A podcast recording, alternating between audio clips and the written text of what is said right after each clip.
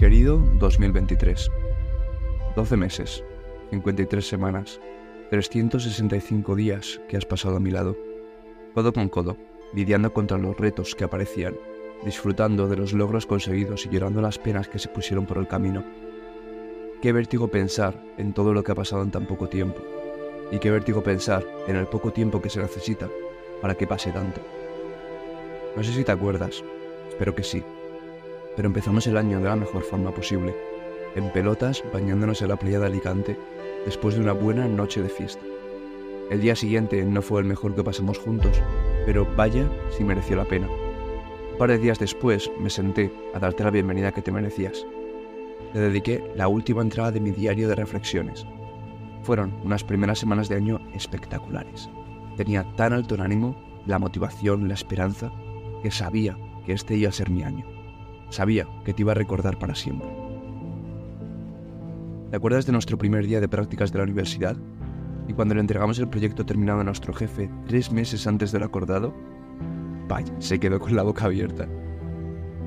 Me pasaría horas y horas recordando todas esas memorias que hemos vivido juntos, ese atardecer que vimos desde nuestro sitio preferido de la ciudad, la primera vez que entramos al estudio de grabación, ese viaje express que hicimos a Polonia, el día que nos pusimos a hablarle a la cámara en medio del parque mientras grabábamos un episodio del podcast.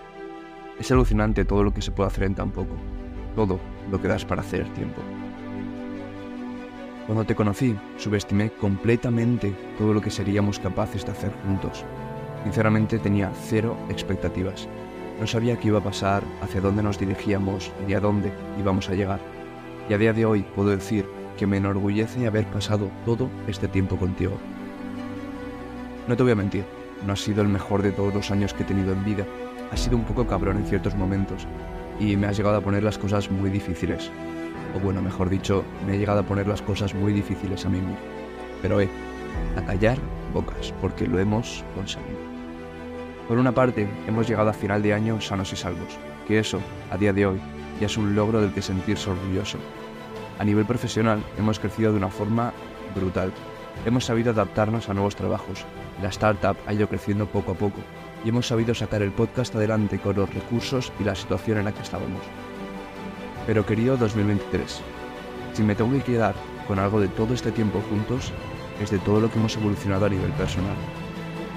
Iban pasando los meses, las semanas y los días, y notaba como ese niño que se fue de casa a los 17 años se convertía en un hombre hecho derecho. 2023 me has dado la oportunidad de conocer y cultivar mis valores, de valorarme todo lo que me merezco, de aceptar las cosas tal y como son, de dejar el pasado atrás y olvidarse del futuro.